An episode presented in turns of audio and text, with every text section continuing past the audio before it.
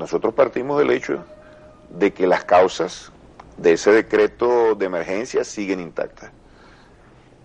Estamos en una situación de crisis, una situación de crisis profunda en la sociedad venezolana. Hemos identificado tres causas fundamentales.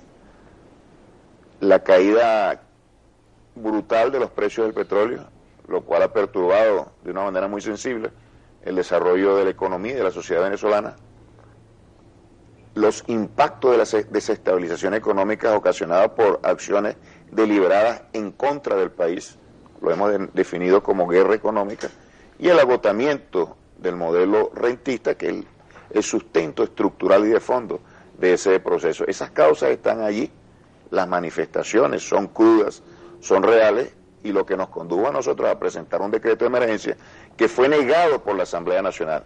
El punto de partida y la reflexión fundamental no es porque nosotros queremos ir nuevamente a la renovación de ese decreto de emergencia.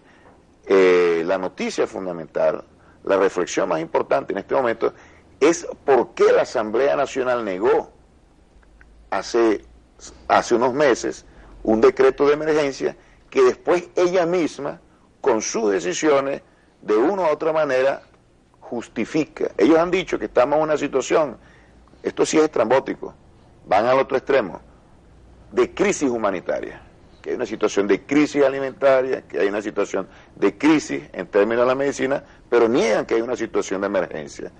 Lo niegan en el, en el pasado precisamente para asumir su verdadero, su verdadero rol en el sistema y en el juego político actual del país, que no es otro que aplicar políticas y aplicar estrategias en el ámbito del ejercicio del poder en un espacio tan importante del Estado venezolano como es el poder eh, público representado en el Parlamento para torpedear y obstruir el desarrollo del país, de espaldas al país, en lugar de asumir responsabilidades hacia el pueblo venezolano, ponerse en sintonía con los grandes intereses del país y aportar elementos clave que desde allí lo pueden hacer para contribuir al desarrollo del país. Dicen, no, como nuestra posición fundamental es derrocar al presidente Nicolás Maduro, nos vamos a convertir en una especie de alcabala, en una especie de muro de contención de cualquier medida que pueda avanzar desde el Ejecutivo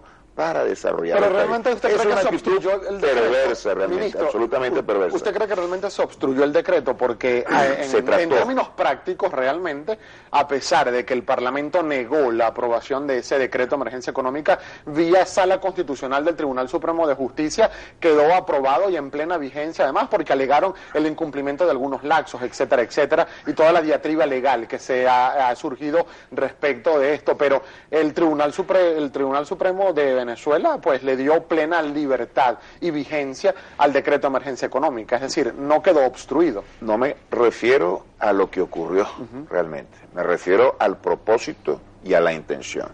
Desarrollar políticas desde la Asamblea Nacional para impedir la estabilidad del país, para torpedear políticas en función del desarrollo nacional, no es viable, entre otras cosas porque el Estado en la Constitución está organizado de tal manera que garantiza equilibrios e impide desmanes y excesos por parte de algunos de los poderes públicos. Y en ese sentido, el Tribunal Supremo de Justicia actuó con una altísima responsabilidad y precisamente en sintonía con los grandes intereses del país.